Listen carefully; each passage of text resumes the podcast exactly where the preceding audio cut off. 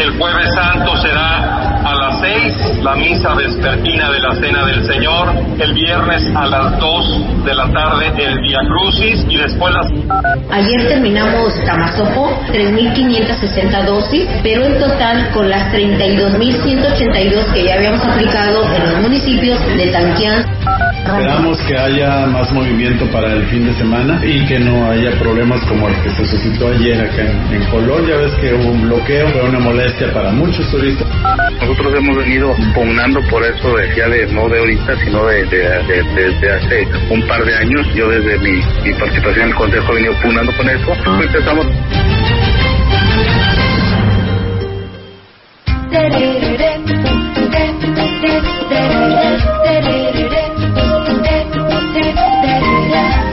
tal? ¿Cómo están? Muy buenos días. Excelente miércoles para todos. Bienvenidos sean a este espacio, pues ya dándole despedida este tercer mes de este 2021, es 31 de marzo del 2021. ¿Cómo están, Ofelia, Rogelio? Muy buenos días. ¿Qué tal? Muy buenos días, gracias por sintonizarnos esta mañana de miércoles. Ya Estamos ya prácticamente encima de la Semana Santa, muy rico para estar en familia. Y como dice Rogelio, que, que si hueles a Semana Santa, quédate en casa. Hola, buenos días. Si todavía hueles, quédate en casa. Eh, aunque mucha gente no entiende. Eh, Híjole, no. Hombre. Y mira, vamos a hacer Si la traen todos eso, ¿no? De Sí. que si no tiene sabor, olor, ¿qué Sí, está pasando dije- por ahí, no? Ya te dije de la prueba china. Sí. Bueno, este. eh, De eso no estamos hablando. Para los que nos están preguntando eh, si de la segunda dosis, espérense tantito, eh, aunque ahí en el comprobante que le dieron diga que el 29, que el 30, que el 31, ya les estaremos avisando, eh, apenas se está aplicando la segunda dosis en algunas partes de la Ciudad de México y este en, en su momento le vamos a avisar. Nada más le quiero aclarar que dijeron de 30 a 42 días para la aplicación de la segunda dosis. Entonces, No no pierda la calma. Este, sabemos que se quiere proteger, ojalá que sea con la intención de seguirse quedando en casa y no creer que ya porque tenemos la vacuna ya podemos andar como Pablo por su casa, ¿no? Como Pedro por su casa. Así es, y el, y el sábado hay que, al dormir no hay que adelantar el reloj una hora, porque pues bueno, ya viene este cambio de horario y pues bueno, no lo vaya a sorprender. El horario de verano. Bueno, horario de este, verano. si no va a llegar tarde a todas partes el próximo domingo, si no se va. Y es el arranque de campaña, entonces no pueden llegar tarde. No, No, oye, de veras, y el ¿qué domingo, el domingo. Sí, porque si dicen que a las 10 de este horario va a tener que ser a las 11 del horario Oye, pero de ¿cómo, verano. cómo le van a hacer los que van a los que van a este, arrancar a las 12 en punto? Bueno, No. por eso te digo, ¿Adelanta, ¿verdad? ¿A partir de ese momento? ¿o Sí, no? es que a la. Sí, es que en la noche y a la... A la ¿O van a hacer doble arranque? O sea, iniciando domingo ya es horario de verano. Ok, O después sea, de las ya- 12. Sí, que, que va a ser las 12 de hoy, pero la 1 de la mañana del domingo. Ah, ok. Así más o menos, para que, para que nos entiendan. Sí, no se entienden, y si no, ¿verdad? espérense, porque total, pues, ya parece que vamos a estar al pendiente ahí, que al...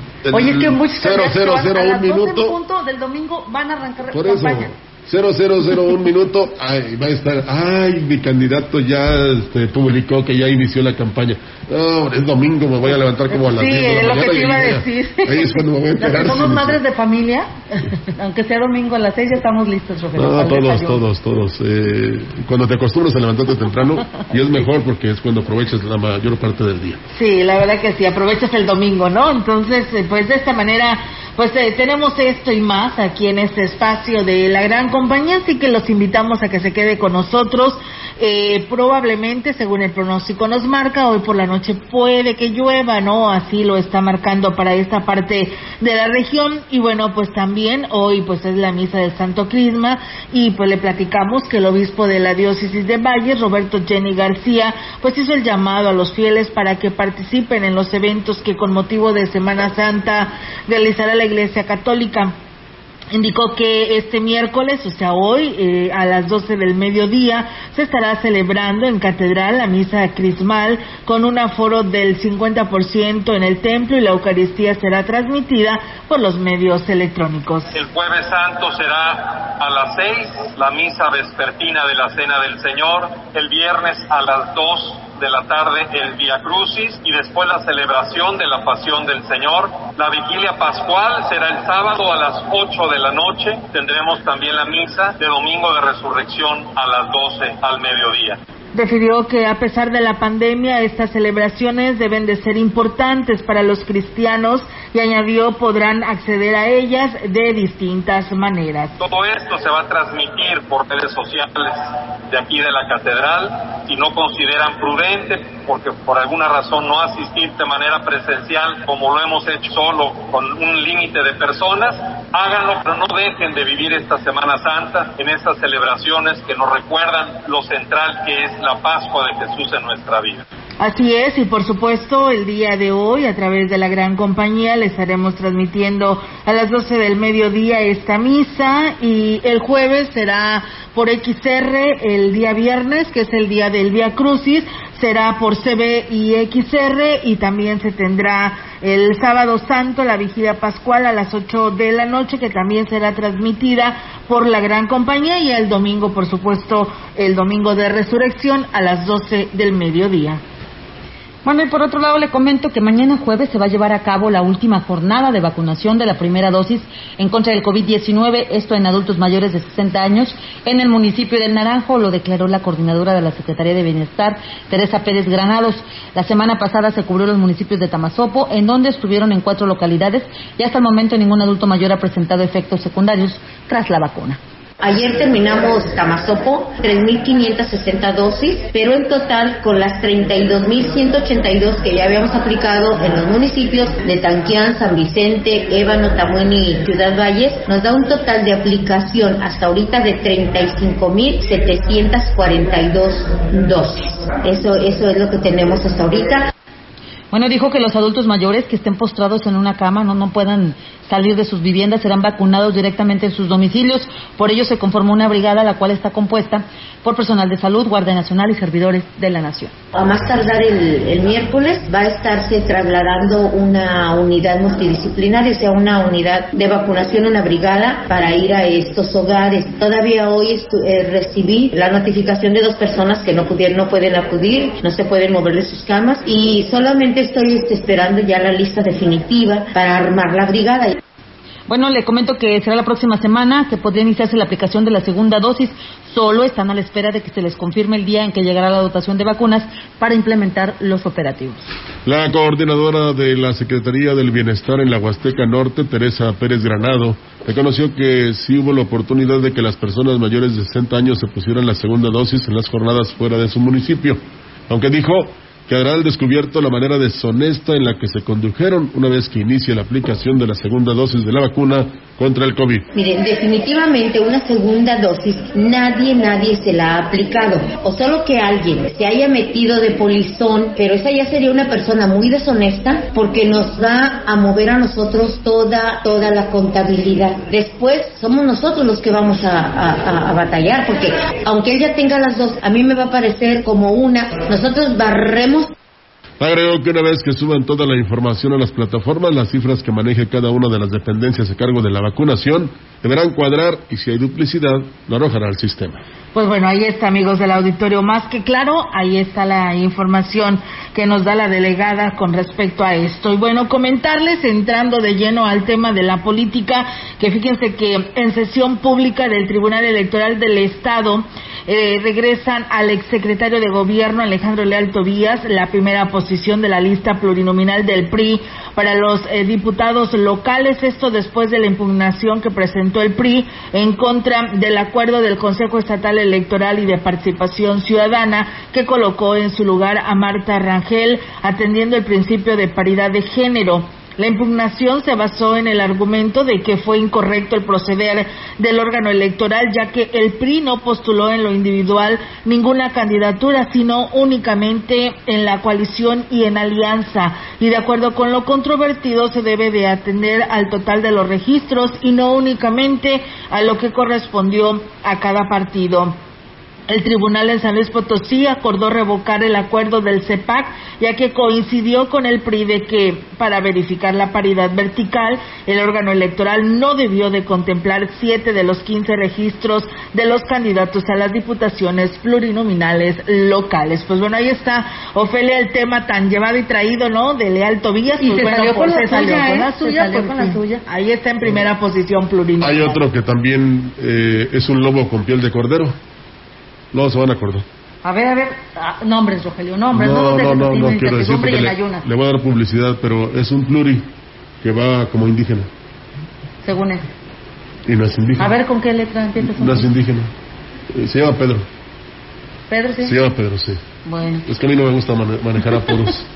qué qué que tristeza. Ojalá que haya alguien que, que dé a conocer realmente si es indígena o no y que le den esa posición, porque es plurinominal, ¿eh? al indígena. Pues bueno. Se, se Eh, merece tener un representante en el Congreso. Claro que sí. Déjeme comentarle en otro orden de ideas que en 25 días de campaña la gubernatura de San Luis Potosí, las y los candidatos han gastado 6 millones 587 mil pesos. Se me hace poco. Solo cinco de los nueve aspirantes han registrado sus operaciones de ingresos y egresos en la plataforma del Sistema Integral del INE. El candidato a la coalición Juntos Haremos Historia ha res- eh, reportado hasta el 29 de marzo que ha recibido 6 millones 568 mil pesos y sus gastos superan los 2 millones 707 mil pesos. Octavio Pedrosa de la coalición Sí por San Luis dijo que eh, ha, gasta- ah, eh, ha recibido 4 millones 123 mil pesos y solo se ha gastado 2 millones 551 mil. Eh, la candidata de Movimiento Ciudadano Marbeli Constanzo registró la misma cantidad de ingresos y gastos, un millón sesenta y cuatro mil pesos. Pues si todo lo quiere gratis ella, no creo que haya gastado. Sí, ¿verdad? El independiente Arturo Segoviano solo ha reportado gastos por 551.803 pesos. El Juan Carlos Machinena, de Fuerza por México, registró la misma cantidad de ingresos y gastos. Se trata de la cantidad de 11.676 pesos. Órale. Y el resto de los candidatos, pues no han reportado ninguna cifra. Nos estamos refiriendo, pues, a nuestro consentido, Adrián Esper, eh, de Encuentro Solidario. bueno, pues él dice que quien vaya lo adoran. Bueno, eh, Encuentro Solidario eh, de José, José Luis Romero eh, de Redes Sociales Progresistas y Francisco eh, Rico de Nueva Alianza. Hay que recordar que José Luis Romero dijo que eh, nada más en la pavimentada que se echó en la bachada se gastó su tope de campaña, ¿no? Así lo, así lo, ha- lo ha dicho en la- en los- a los medios de comunicación, pero bueno, aquí la ley es muy clara, ¿no? Y tienes que comprobar estos Ahí está el tema de Salgado. Macedonio que le quitaron el registro precisamente porque se quiso pasar de listo y no reportó los gastos de pre-campaña. Bueno, es que dice que todavía no era candidato. Entonces, este, hay que, hay que tener en cuenta y sobre todo, este, mantener, digamos, al Instituto Nacional Electoral como el árbitro eh, que precisamente va a regular que los comicios tengan un buen fin. Habrá que recordar que muchos de los que ahora están actualmente ocupando una posición política llegaron por la buena actuación y el gran trabajo que hizo el INE en el 2018. Así Entonces, es. eh, no están atrás, ¿verdad? Sí, claro que sí. Y fíjate, Rogelio Fela, eh, en estos momentos en los que hablamos de los topes de campaña, pues nos hablan de allá de Tanzacalti y denuncian, porque esto no puede estar pasando y solamente les hemos dicho que si les llevan algo, pues que lo reciban, ¿no? El voto es secreto el próximo 6 de junio, pero dicen aquí vinieron de parte del candidato de Morena a la presidencia y nos dijeron que lo tenemos que apoyar porque él nos mandó una despensa cuando comenzó la pandemia. Le dijimos que nosotros no recibimos ayuda del ayuntamiento, no de ningún menos y no de un partido político, por lo cual por recibir esa despensa no nos compromete ayudar en su campaña. Si quiere, pues bueno, de esta manera, pues así lo denuncian, eh, porque dicen esas personas que sí recibieron este apoyo, pero en su momento iban como funcionarios públicos, ¿no? Porque hay que recordar que estamos hablando del candidato a la presidencia por Morena, que es Guadalupe Contreras, y pues en su momento era presidente interino de Ciudad Valles, y así fue como se presentó, y ahora resulta que le dicen a sus seguidores que pues de esta manera Bueno. pues voten por él. Eso ya cada quien, ¿no? Eh, lo que sí deben tener eh, este, presentes los aspirantes a que de- mantengan cuidado en todo lo que hacen. Sí. Porque es muy fácil eh, recientemente eh, utilizar un celular para grabar, para eh, colocar imágenes y fotografías, y eso puede servir como denuncia y pueden perder la candidatura. Ya deja tú la, la, eh, digamos, el triunfo, la candidatura. Y ya pasó antes cuando no había mucho auge con los celulares, imagínate ahora. Pero en fin, usted como quiera, eh, cuando vaya a las urnas, vote por quien quiera. El Frente Común de Taxistas Legales, que está conformado por alrededor de 39 asociaciones de taxistas, se adhirió al proyecto de Octavio Pedrosa Gaitán, candidato de la coalición Sí por San Luis Potosí.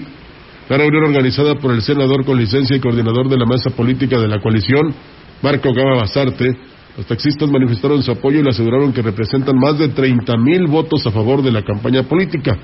Octavio Pedrosa les aseguró que anotó todas y cada una de sus peticiones, ya que está de acuerdo con ellas y que cuando llegue a la gubernatura buscará cómo sí darle solución, porque en las administraciones públicas existe la idea del cómo no cuando debe ser al revés. Pues bueno, ahí está, amigos del auditorio. Y también decirles que en su visita a municipios de la Huasteca, la doctora Mónica, candidata de Morena, sostuvo encuentros con productores rurales ante quienes se comprometió a hacer pues más productivo al campo potosino mediante la entrega de apoyos en especie de hasta 80 mil pesos a cada 10 hectáreas. Al abordar la estrategia del campo elige, la doctora Mónica señaló que el mejoramiento de las condiciones del sector agrícola en el estado será posible con el impulso de su productividad y con acceso a mejores tecnologías, capacitación y apoyos directos en el que sea el beneficiario quien decida qué sembrar y dónde sembrar. Ante productores de comunidades de Tamazopo y Ciudad Valles, la candidata de Morena señaló que es urgente mejorar condiciones de trabajo de quienes laboran en el sector que cuenten con seguridad social y acceso a servicios médicos. Bien, y por otro lado, José Luis Romero Calzada, el TECMOL, en un video por medio de redes sociales tuvo una conversación con cada uno de los candidatos a diputación local por el Partido de Redes Sociales Progresistas, el RSP, para conocer los proyectos que quieren llevar a cabo para mejorar este, pues, la vida de sus distritos.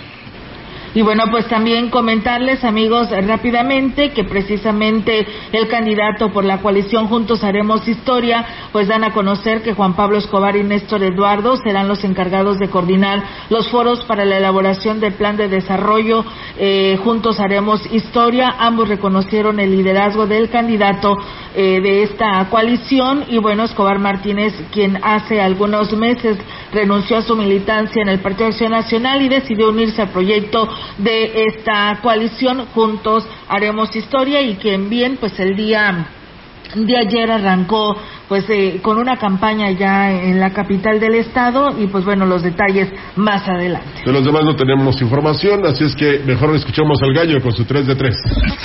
3, 3 de 3 con el licenciado Gallo.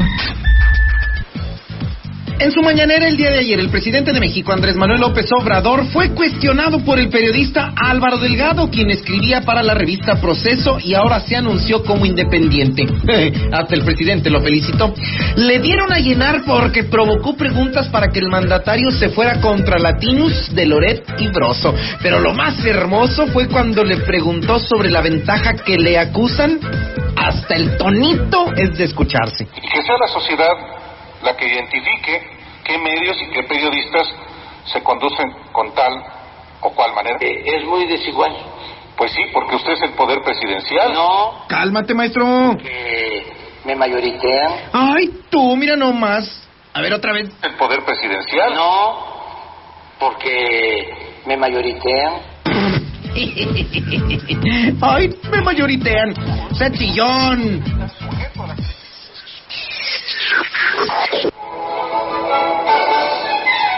Y aquí en San Luis Potosí, agárrense porque traigo para Morena y para el PRI. Desde la Ciudad de México, Morena presentó sus listas de diputados federales plurinominales para la segunda circunscripción que corresponde a nuestro estado. Entre los primeros lugares destacan tres potosinos. Por buen comportamiento, la diputada local tunera Marta Barajas, maestra egresada de la normal, enfocada a educación especial, doble tarea. Representante de las causas de sus compañeros maestros, siempre en la grilla de la famosa sección 26 del CENTE. Directora en varias escuelas por todo el estado y presidenta parte de Nueva Alianza, cállate la boca. En el Congreso calificado se reveló como de las mejores evaluadas en toda la legislatura. Bravo. También mi admirado maestro y amigo Juan Ramiro Robles Ruiz, quien regresa a las grandes ligas legislativas como es. Él sí, una primera figura del Servicio Público Nacional, síndico, diputado local, federal, secretario de la universidad, secretario de gobierno, senador de la República, subsecretario de gobernación a nivel federal, gran maestro universitario. A ver, jueguenle currículum. Y cierra la representación tunera mentándole la madre a los indígenas, sin duda es un insulto, Pedro Carrizales el Mijis. Y digo lo anterior porque no pueden ser tan groseros, descarados y sinvergüenzas en Morena que etiqueten desde su dirigencia nacional a este prócer de la vida legislativa potosina, faro de la vida política, portento glorioso del trabajo público, como representante del sector indígena, así tal cual. ¿Qué no dice el mismo que es del barrio? Él mismo se hace llamar Chavo Banda. ¿A cuenta de qué y bajo qué argumento lo enlistan como representante del sector indígena? Nada más explíquenme. Mijis, De verdad, qué bueno que te vas a México. Sigue tu camino y deja a San Luis seguir el suyo. Y si quieres, ni digas que vas de San Luis. No te molestes.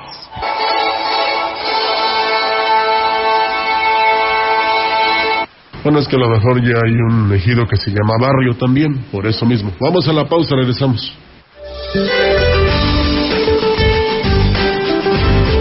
Este día, el Frente Frío número 47 recorrerá el norte y noreste del territorio nacional. Interaccionará con un canal de baja presión en el oriente de México, provocando chubascos y lluvias fuertes a puntuales muy fuertes en las regiones mencionadas así como rachas fuertes de viento con posibles tolvaneras en zonas de la mesa del norte y la mesa central. La masa de aire frío que acompaña al frente ocasionará descenso de la temperatura y evento de norte con rachas de 60 a 70 kilómetros por hora en las costas de Tamaulipas, extendiéndose hacia la costa de Veracruz durante la madrugada del jueves. Por otra parte, un sistema de alta presión en niveles medios de la atmósfera originarán ambiente caluroso a muy caluroso en zonas del oriente, centro y sureste de la República Mexicana, incluida la península de Yucatán. Para la región se espera cielo parcialmente nublado, viento ligero del este, con probabilidad de lluvia débil durante la noche. La temperatura máxima para la Huasteca Potosina será de 35 grados centígrados y una mínima de 17.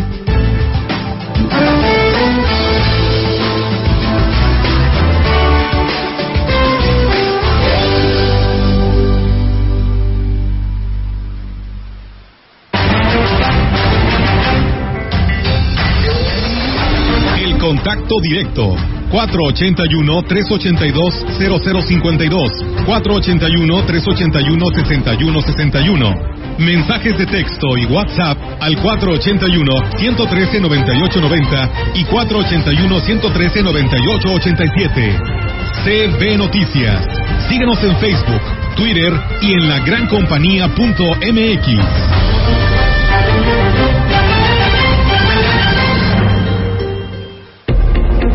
Lavarte las manos se agradece. Porque lo haces varias veces al día. Por lavarte las manos, gracias. Con suficiente agua y jabón. Gracias por lavarte las manos. Y por hacerlo al menos 20 segundos cada ocasión. Unidos somos uno, un solo México.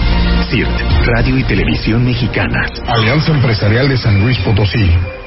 Soy capacitadora asistente electoral y quiero contarte que en México son las y los ciudadanos quienes reciben y cuentan los votos de sus vecinos.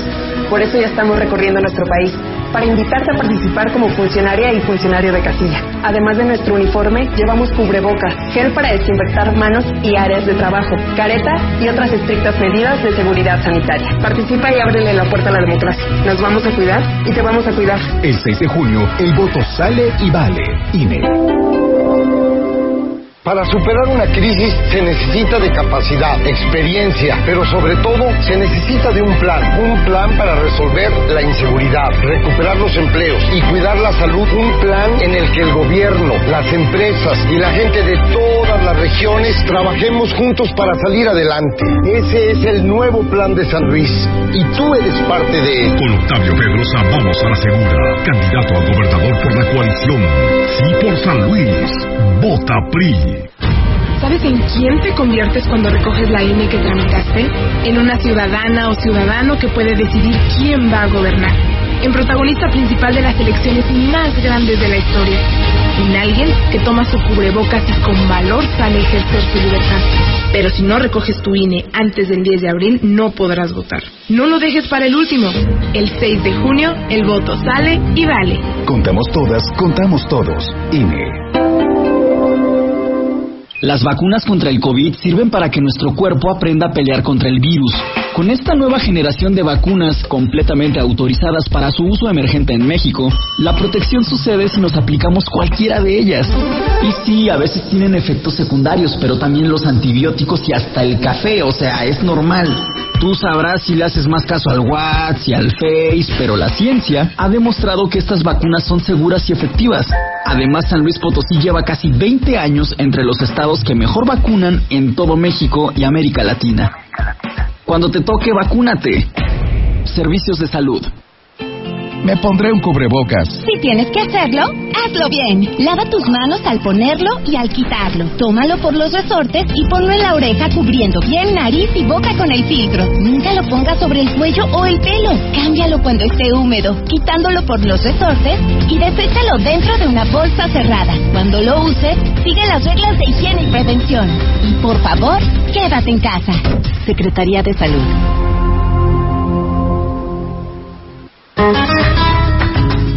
La gran compañía en la puerta grande de la Huasteca Potosina. XHCD México con 25.000 watts de potencia, transmitiendo desde Londres y Atenas en Lomas Poniente, Ciudad Valles, San Luis Potosí, México. Teléfono en cabina 481-382-0052. Y en el mundo, escucha La gran compañía.mx. la diferencia de escuchar radio. XHCD 98.1 FM.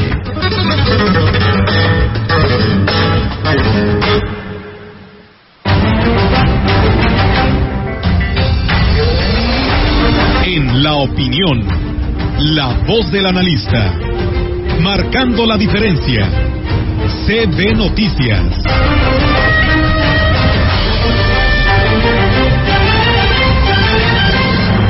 Así es, amigos del auditorio, pues bueno, como le decíamos, es miércoles de mitad de semana y todos los miércoles con nosotros el maestro Marco Iván Vargas para todos ustedes. Adelante, maestro, buenos días. ¿Qué tal amigas y amigos de la gran compañía? Es un enorme gusto para mí saludarles nuevamente por este medio. Como lo hemos hecho desde hace ya algunas semanas, el día de hoy quiero compartir con ustedes un comentario a propósito del calendario electoral. Y esto lo hemos estado haciendo así, porque, como también ya lo hemos estado sosteniendo acá desde hace un muy buen rato, nuestra democracia funciona y funciona bien y se perfecciona en la medida en la que la ciudadanía, usted y yo, nos hacemos cargo de ella. Hay que señalarlo con toda claridad. La democracia y la organización de la elección no es protagonizada por los partidos políticos, no es protagonizada por las candidaturas, es protagonizada por la ciudadanía que se compromete con ella, que la cuida, que la vigila, que la organiza, que la tutela, que le da significado, profundidad, forma y, fondo. Pero esto solo se puede realizar en la medida en la que todos le entramos y comprendemos lo que está ocurriendo para poder hacernos cargo de ello. Pues bien, dicho lo anterior, le cuento un dato sobre calendario electoral. Usted habrá notado que desde hace ya algunas semanas comenzaron las campañas proselitistas para la gubernatura del Estado. Otra vez, solo comenzaron desde inicios del mes de marzo las campañas para la gubernatura. Nadie más debería de estar haciendo campaña. Y si hay alguien que ya había comenzado de manera previa a hacer este tipo de actos, podría ser sujeto de responsabilidades de acuerdo con lo que establece la propia normativa electoral ante la autoridad. Para ello ya hay procedimientos eh, que existen y que se pueden echar a andar, desde luego. Eh, pero ahora es momento, de acuerdo con lo que establece el propio calendario electoral, para que el próximo domingo 4 de abril comiencen las campañas proselitistas para las diputaciones locales y para los ayuntamientos. Hay que recordar que acá en San Luis Potosí vamos a elegir el próximo eh, 6 de junio todos los puestos públicos de elección popular eh, del ámbito local, gubernatura, ayuntamientos, diputaciones. Pero tenían un calendario de inicio de campañas eh, separado. Primero a la gubernatura y ahora ya son el resto de los puestos públicos locales. Y con el, inicio de estas campañas se va a reanimar, usted lo va a ver, un poco el asunto este o la discusión y en algunos casos la confusión sobre la celebración de actos proselitistas en el contexto de la pandemia. Déjeme ser muy claro en este sentido. La situación de la pandemia en México no ha cambiado mucho del día de hoy a como estábamos hace algunos meses. Vemos con muy buenos ojos que en algunas ciudades, de acuerdo con datos eh, o estadísticas que ha proporcionado la autoridad sanitaria, ha disminuido eh, los casos de hospitalización o de hospitalizaciones graves y de manera más o menos paulatina ha disminuido el asunto de los contagios. Pero esto no significa que no debamos desatender a las recomendaciones en materia sanitaria que ha emitido la autoridad electoral para la celebración de este tipo de actos. Más claro no puedo ser. El derecho a la salud no está peleado con el derecho a la participación. Nadie puede ni debe desincentivar la participación de las personas en términos políticos, pero en ningún momento se tiene que dejar de observar con estricto apego a los protocolos que se han emitido, no se tiene que dejar de observar el derecho a la salud y el cuidado de la integridad de las personas. Muchas gracias, nos escuchamos la siguiente semana.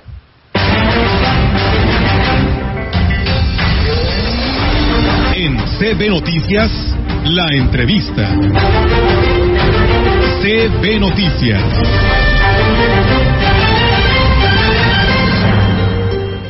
Gracias por continuar con nosotros. Son las 10 de la mañana con 29 minutos y nos da muchísimo gusto recibir aquí en cabina a una mujer que le tenemos mucho aprecio y mucha admiración.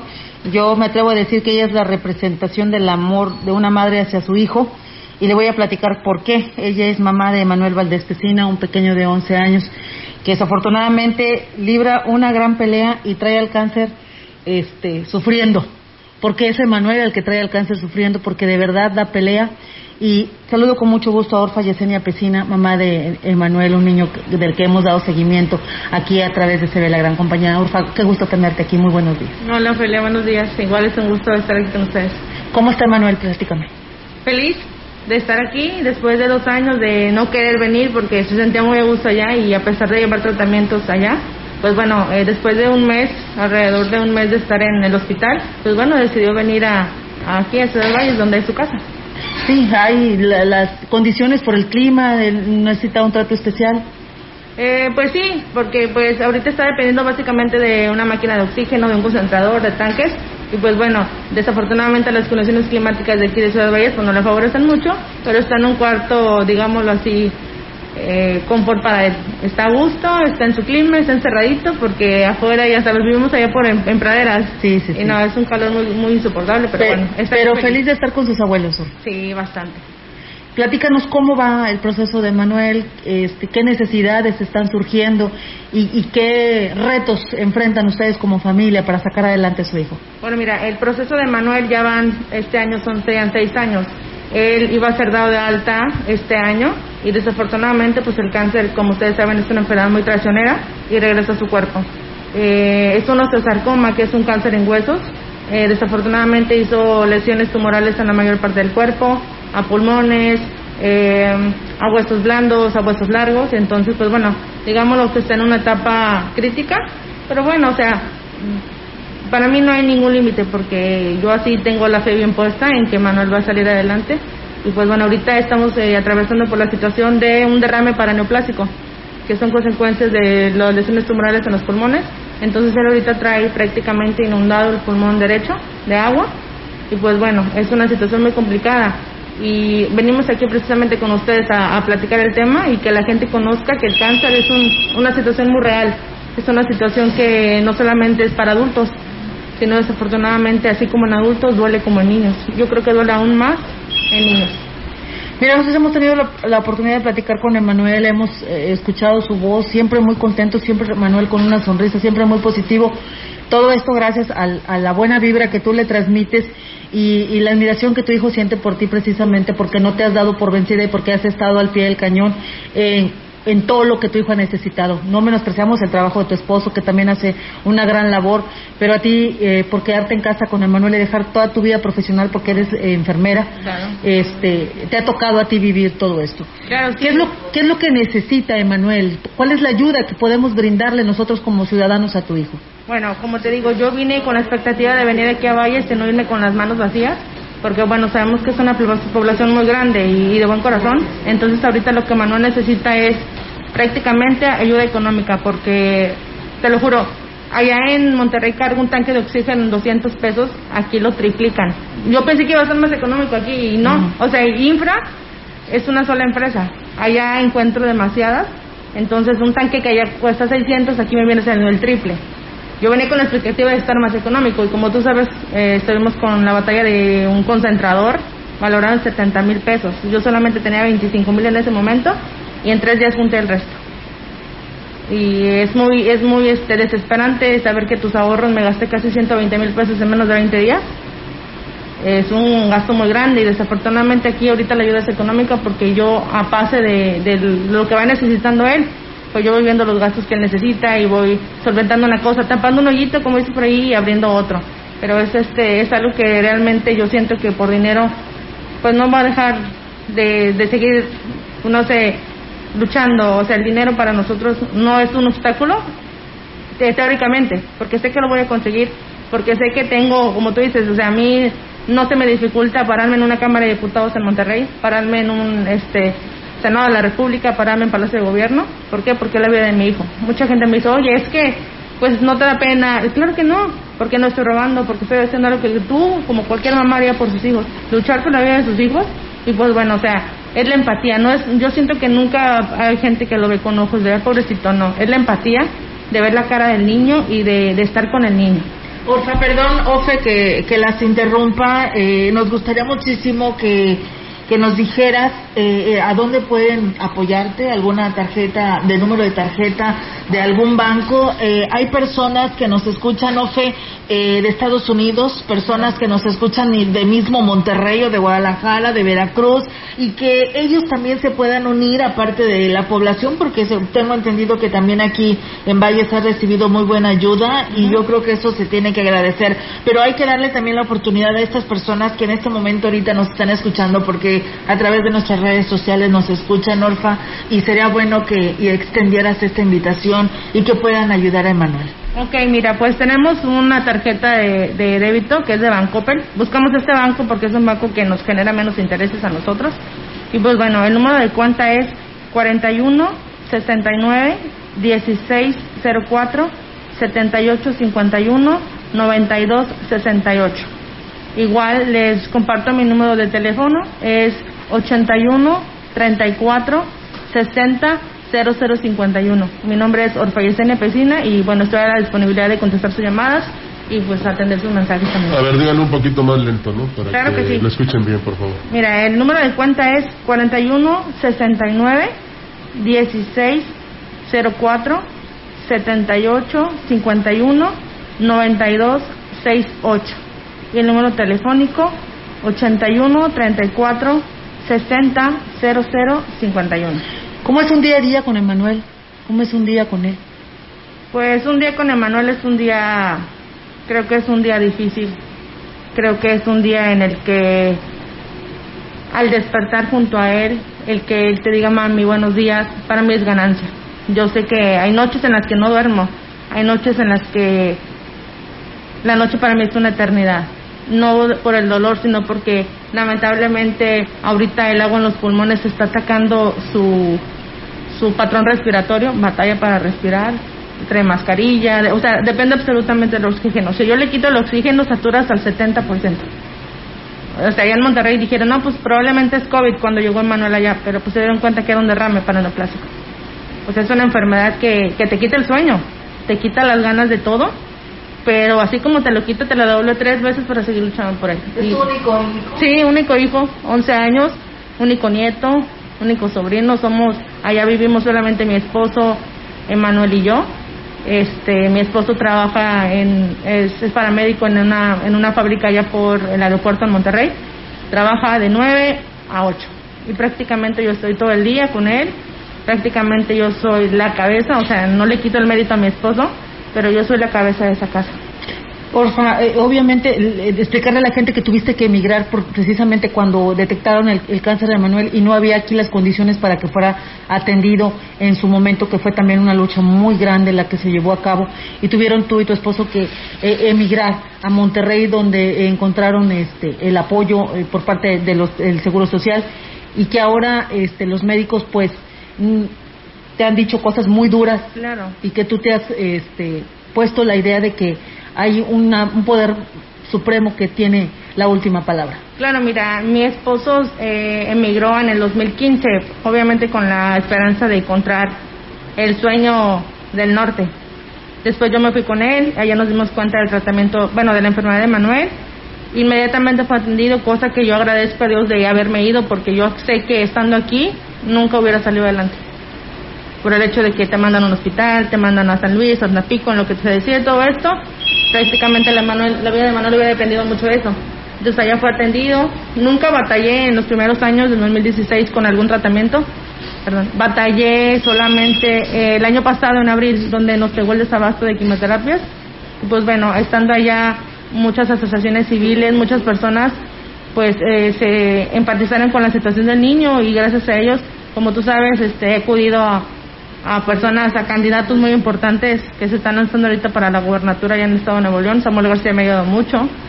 Eh, asociaciones civiles como Padrino Un Niño, muchas asociaciones que pues eh, han estado con Emanuel. Yo toco puertas en Televisa, en multimedios, en to- o sea, en todos lados. Para mí, pararme enfrente de una cámara ya no me mortifica absolutamente nada.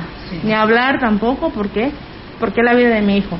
Me metí un amparo porque yo compraba las quimioterapias. Imagínate pagar 50 mil pesos cada 21 días. O comía o tenía quimios. Y el seguro siempre dijo, no, pues es que no hay. Y yo, para mí no hay. En tres días hubo lesiones tumorales nuevas. Desde la primera vez que le pasó eso a Manuel y que hubo lesiones tumorales nuevas, yo dije, esto no nunca me va a volver a pasar. Yo tenía que juntar 50 mil pesos mínimo cada 17 días para yo hablar a Estados Unidos o Argentina, pagar una, este, una aduana y traer quimioterapias de Argentina exportadas. O sea, no era aquí mismo en la Ciudad de México, porque en la Ciudad de México no había, ni en Tampico, ni en Veracruz, ni en Oaxaca, tenían que ser exportadas. Desgraciadamente, Manuel fue una de las víctimas de las decisiones tomadas por gobierno federal de no apoyar más a los enfermos de cáncer. Sí, sí, lamentablemente fue uno de los niños que, como muchos, como muchos y lamentablemente hay muchas mamás que por miedo no alzan la voz. Hay muchas mamás que les da miedo, o sea, el seguro no va a ir a tu casa y te va a decir, ¿sabes qué? No te voy a atender porque estás levantando la voz. Al contrario, yo fui trabajadora, porque lo fui. Este, eh, la jefa de allá de la clínica 25 me dijo, oye, ¿no te da miedo perder tu trabajo? Yo, claro que no, absolutamente no, a mí me da miedo perder a mi hijo. O sea, el trabajo, no, yo sé que... ¿Trabajabas en el seguro? Claro. Enfermera aquí en el hospital número 6 de aquí de Estados Valles. Y me tuve que ir para allá. O sea, estando en Monterrey hice mis exámenes para entrar a trabajar. De Monterrey iba a San Luis a hacer mis exámenes. Me llevé a Manuel a hacer mis exámenes. Pasé. Me vine para acá y, y, y decidí pues estar con él. Renunciaste a esta clase. Pedí permiso, pedí unos permisos, pero lo primero que ellos dijeron es, ¿es él o tu trabajo? Y no lo pensé. O sea, siempre ha sido él y siempre va a ser él. ¿Sí? Qué malo que las decisiones de- gubernamentales afecten de esta manera y pues lo único que podemos reconocer es ese esfuerzo que hace como mamá y por supuesto como compañera de Manuel y aquí vamos a estar insistiendo para que la gente siga apoyando, siga ayudando y pues adelante con esa valentía y, y esperar que, que sucedan cosas buenas y positivas en base a ese esfuerzo eh, ahora que estamos en la semana mayor como eh, a Orfa le tocó cargar con esa cruz, ¿verdad? Y lo está haciendo de buena manera. Extraordinario tu trabajo, un reconocimiento para ti, porque representas la voz de muchas madres y creo que todas que, que los que tenemos hijos sabemos que eh, es pequeño el mundo, se nos hace pequeño el mundo para tratar de ayudar a nuestros hijos y, y creo que tú has hecho una gran labor. Tu hijo, cuando yo platicaba con él, él te lo reconocía. Él, si tienes un fan, yo creo que Manuel es el número uno. Sí, Este, y deseamos de todo corazón que todo este esfuerzo sea en el bienestar de Emanuel. Sabemos que Emanuel es un chico muy fuerte, muy maduro para su edad y que está muy consciente de que tú estás haciendo todo lo humanamente posible por sacarlo adelante. Se lo reconocemos tanto a ti como a tu esposo como a tu familia. Claro, mira, este último internamiento fue muy difícil para mí porque los doctores no se cansaban de decir, señora, su hijo se va a morir todo el tiempo, todos los días. Hubo una batalla campal porque yo decía, o sea, si el niño trae agua, ¿por qué no lo drenan? Porque ellos saben que yo sé, o sea, ellos ya saben que yo estoy bien empapada de todo esto. Se va a morir. ¿Para qué lo dreno si se va a morir, señora? Todos los últimos tres días fueron de estar con los R1, R4, batallando. O sea, y, y yo no puedo dejar que esta situación esté así. ¿Por qué? Porque es la vida del niño. Sí, es como dejarlo morir, ¿no? Exacto, o sea, como decir, ¿sabes qué? Pues vete a tu casa y muérete. Porque así Eso- me lo dijeron la primera vez. Eso va a convertir en una negligencia posterior. Sí, o sea, y yo nunca me quedo callada, siempre, bueno, pasó esto, el R1 me trajo una información que, señor, usted prácticamente no, no persiste. Y digo, ¿cómo voy a persistir la vida del niño?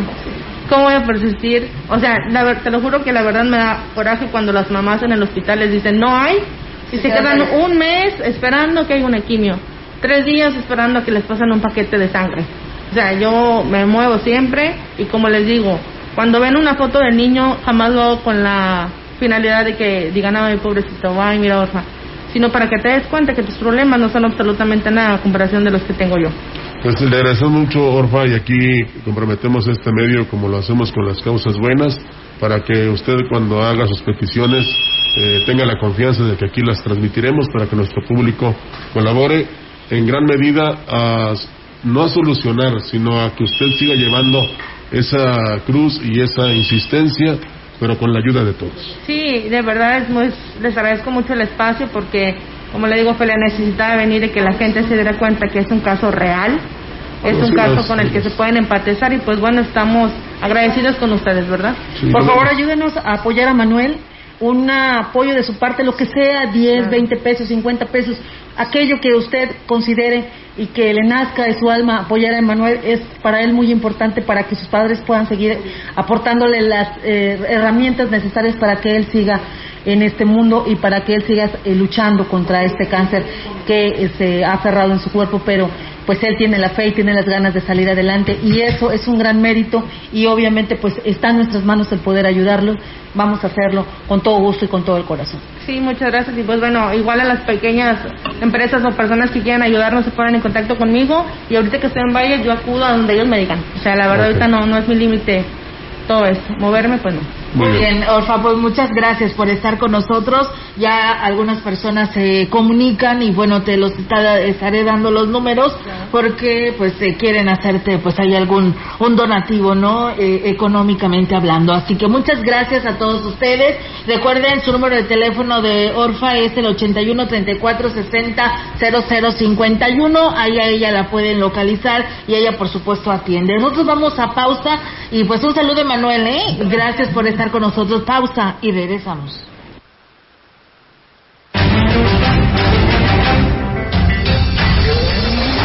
El contacto directo 481-382-0052 481-381-6161 Mensajes de texto y WhatsApp al 481-113-9890 y 481-113-9887 CB Noticias Síguenos en Facebook, Twitter y en lagrancompañía.mx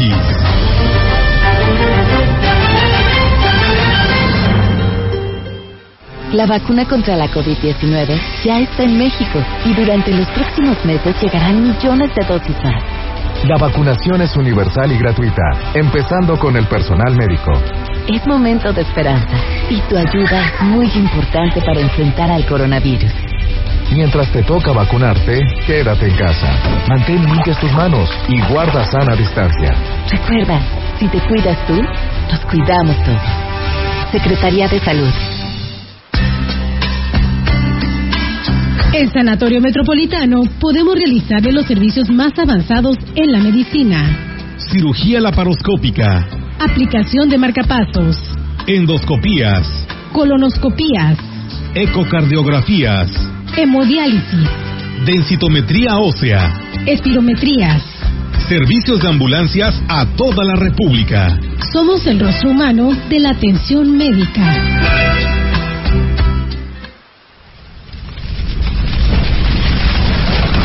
Los incendios no solo dejan pérdidas incalculables e irreparables para especies en vías de extinción. Generaciones de estas especies mueren en estos incendios, ya que las crías no tienen la menor oportunidad de huir del fuego. Cuida nuestro entorno. Es por tu bien y el de la comunidad.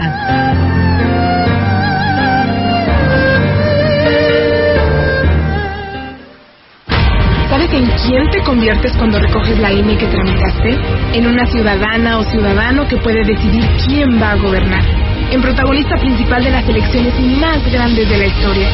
En alguien que toma su cubrebocas y con valor sale a ejercer su libertad.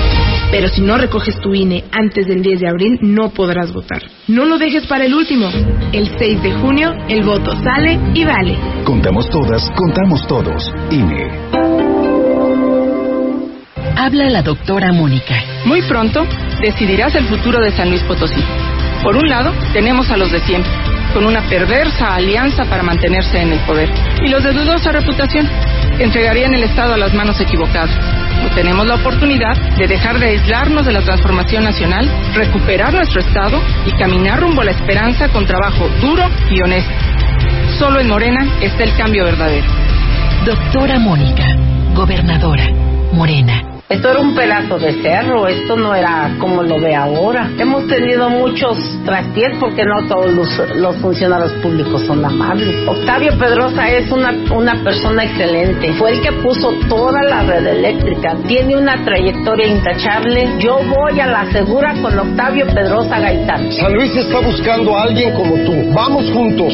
Con Octavio Pedrosa vamos a la segura. Candidato a gobernador por la coalición. Sí por San Luis. Vota PAN.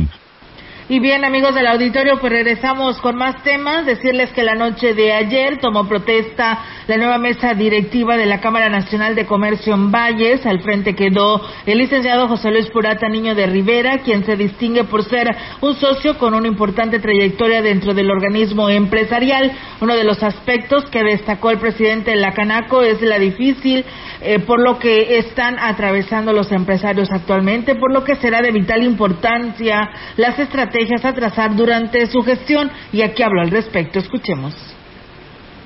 Ahora en septiembre vamos a cumplir 85 años que se llevó a cabo la primera asamblea de la Cámara de Comercio aquí en Valle. Entonces, debido a su import importancia y, a, e historia, pues vamos a tratar de hacerla eh, sonar y que forme parte importante de la conformación de políticas públicas en la ciudad y en el Estado. Cabe hacer mención que fue una planilla de unidad y quedó integrada de la siguiente manera, como escuchamos, el presidente José Luis Purata Niño de Rivera, el secretario Linda, Linda Rubí Parra Espinosa, que actualmente ella era la presidenta, ahora será la secretaria, tesorero eh, Manuel Sab García, eh, vicepresidenta de Turismo, la licenciada Lili Lara Compiano y la licenciada, enhorabuena licenciada, felicidades, y la vicepresidenta de Comercio Gerardo Charut Bendez y vicepresidente Linda Parra. Pues bueno, ahí está la información y estos cambios que se hacen con respecto a la mesa directiva de la Canaco aquí en Ciudad Valles. Bueno, y por otro lado le comento que con el objetivo de fortalecer medidas sanitarias en sitios y lugares turísticos que ayuden a mitigar el riesgo de contagio de COVID-19, la Secretaría de Turismo, en coordinación con la Comisión Estatal para la Protección contra Riesgos Sanitarios, la COEPRIS, y los ayuntamientos, realizaron seguimientos a los municipios con mayor número de visitantes en las cuatro regiones de la entidad, donde supervisaron la correcta aplicación de los protocolos que demanda la Autoridad de Salud. Dichas reuniones contaron además con la presencia de los directores de turismo y otras direcciones involucradas como Comercio, Policía Municipal, Protección Civil, entre otras, ya que es muy importante reiterar que en septiembre eh, del año pasado se logró un acuerdo entre Gobierno del Estado y ayuntamientos para que los segundos eh, fueran quienes estuvieran a cargo de la vigilancia del cumplimiento de las medidas sanitarias en establecimientos turísticos. Cabe señalar que también el año pasado, cuando se trabajó entre las dos dependencias estatal, municipal y prestadores de servicio en la elaboración de protocolos sanitarios que se eh, implementaron en establecimientos para que en el momento de su apertura pudieran ser aplicados y disminuir con esto, obviamente, los riesgos de contagio.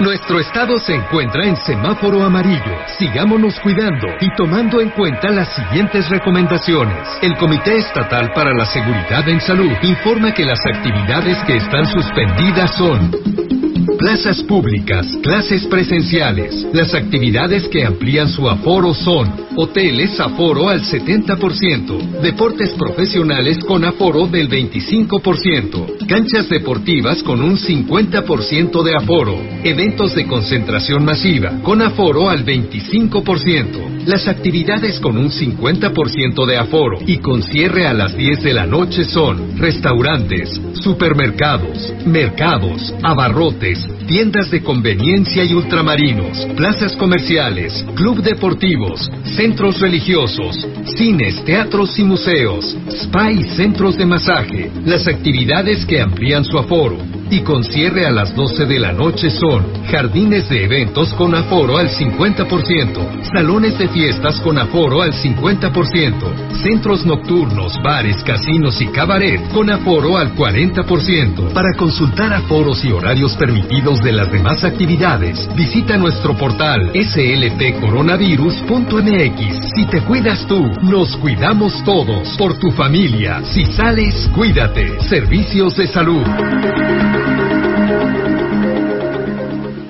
Tenemos más información. Antes de darles a conocer esta noticia, este, quiero enviar un saludo a nombre de todos los que conformamos la gran compañía y radio mensajera al ingeniero Mariano Gil, porque hoy cumple años. Él es el médico de el, el médico electrónico de la estación. Felicidades, Eh, dije mucha salud para usted. No creo que se nos estaba pasando, ingeniero. Lo quisimos dejar para el último para que usted esté al pendiente. Los ¿eh? últimos serán los primeros. Claro, claro. Así es que felicidades, ingeniero Mariano Gil. Siempre nos escucha, ¿verdad? Sí, Siempre está atento que estamos moviendo por aquí. Está checando, está checando. ¿eh? Ni, ni hoy que es su cumpleaños dejó de hacerlo. La apuesta que no. Bueno, pues enhorabuena y felicidades. Al ser cuestionado sobre el inicio de su campaña por la presidencia de San Antonio, Johnny Castillo dijo estar a la espera del día 4 de abril, fecha que marca el CEPAC para el inicio oficial de las campañas políticas por las presidencias municipales. Y como el calendario electoral lo dice, el día 4 de abril estaremos arrancando el tiempo y forma en la comunidad de Tanchahuil y en el cual estaremos exponiendo lo que será el proyecto eh, que puede representar la ciudadanía que así lo requiere. La gente que respalda este proyecto y que en su momento será conocer es información pública que está en el Comité Municipal Electoral. El también presidente municipal con licencia dijo esperar que las campañas se desarrollen en un marco de respeto y de propuestas en beneficio de la población de su municipio. Sí, tiene que ser un pueblo tranquilo. Aquí somos hombres y mujeres valientes que siempre amamos a nuestro San Antonio. Y algo muy importante, la gente tiene memoria, la gente no olvida. La gente la puedes tratar hoy bien y el día de mañana te van a, te van a, a, este, a demostrar, pero también la puedes tratar mal y no te dice nada. Pero el día de mañana es cuando te vuelven a recordar el porqué del resultado. Entonces, estamos muy confiados nosotros. Y bueno, pues eh, también comentarles, amigos del auditorio, que el mal estado de los caminos que conduce a los diferentes parajes y atractivos turísticos en la Huasteca es la principal queja de los visitantes. Así lo señaló el empresario hotelero Carlos Solares Sánchez, eh, donde lamentó que esta situación pues haya generado un bloqueo, un bloqueo en la carretera Valle Tamazunchale e impidiendo el paso de los automovilistas y complicando el acceso a la Huasteca Sur. Esperamos que haya más movimiento para el fin de semana y que no haya problemas como el que se suscitó ayer acá en, en. Ya ves que hubo un bloqueo, fue una molestia para muchos turistas que iban a Quirítla. Afortunadamente se solucionó ayer mismo y creo que ya todo está en, en, en regla, salvo los caminos que están en mal estado. Pero sí, sí hay bastante movimiento y esperamos que haya más. Solares Sánchez eh, dijo que ya inició el arribo de las personas que han elegido pues esta zona del estado potosino para disfrutar de su periodo vacacional. Pero por lo demás, todo está marchando muy bien. Los, los dueños de los parajes, los ejidatarios, se han eh, abocado muy bien a, a las medidas, a, implementar las medidas. Eh, ya entendieron que, pues, si esto nosotros vemos que se cuide la gente, esto puede propiciar que no tengamos un rebrote como el, el que pues bien, ahí está, amigos del auditorio, esta información. Y bueno, agradecemos al profe Ismael Contreras, al señor Vicente González, que se comunicaron pues para unirse a esta buena causa de eh, la señora Orfanel Yesenia Pesina, quien es la mamá de Manuel Valdés, que se están uniendo a apoyar y gracias a todos quien le dicen que es una pues una gran mujer eh, qué interesa de mujer, dice por aquí, dice saludos a ella y pues la verdad la seguirán ayudando como siempre lo hacen los vallenses. Así repite, que bueno. el, repite el número de, de, teléfono y también la de tarjeta, ¿no? Por favor. El número de cuenta es 41 69 16 04 78 51 92 68. El teléfono de Orfa es 81 34 60 00 51. Su apoyo puede hacer la diferencia y puede ayudar para que Emanuel siga sonriendo. Es una gran batalla la que él está haciendo. Los problemas que nosotros tenemos en la vida cotidiana no son nada comparados con la situación que enfrenta él y su familia, pero siempre con el mejor optimismo y con la sonrisa. Y créanme lo que eso vale la pena. No, y en este tipo de acciones hay que mantener la unidad, ¿verdad? Hay que ser solidarios. Y sabemos que la ciudadanía y los amigos en la región lo son. Entonces, Ojalá no debemos muchas aportaciones. Sí, sí, yo pienso que sí, Pues sí, pero... se pueden sumar, claro que sí, apoyarlo, sacarlo Sí, adelante. sí, sí, Ahorita que hay dinero de por medio de los partidos políticos, yo creo que sí lo pueden apoyar. Gracias a las armas allá en Tancanhuiz que nos están escuchando. Bueno, gracias. Bueno, es elegido las armas. Elegido las armas.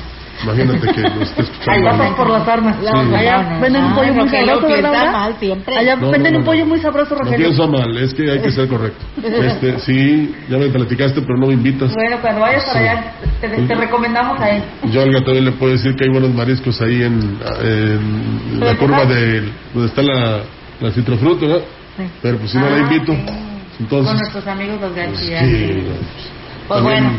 Bueno, vámonos. Inclusive ahí los pescas, ¿no? Sí, sí, sí, sí. Y el que quieras, el tamaño que quieras. También hay otro por acá donde vive Ofelia en este tiempo Ya pronto, de, ya pronto. de, este, de quedarse en casa, pero luego les decimos, bueno, vámonos. Ya nos Buenos vamos. días. Excelente día, excelente miércoles y pues bueno, gracias por estar con nosotros. Buenos días. Buenos días. TV Noticias, el noticiario que hacemos todos. Escúchanos de lunes a sábado. 2021. Todos los derechos reservados.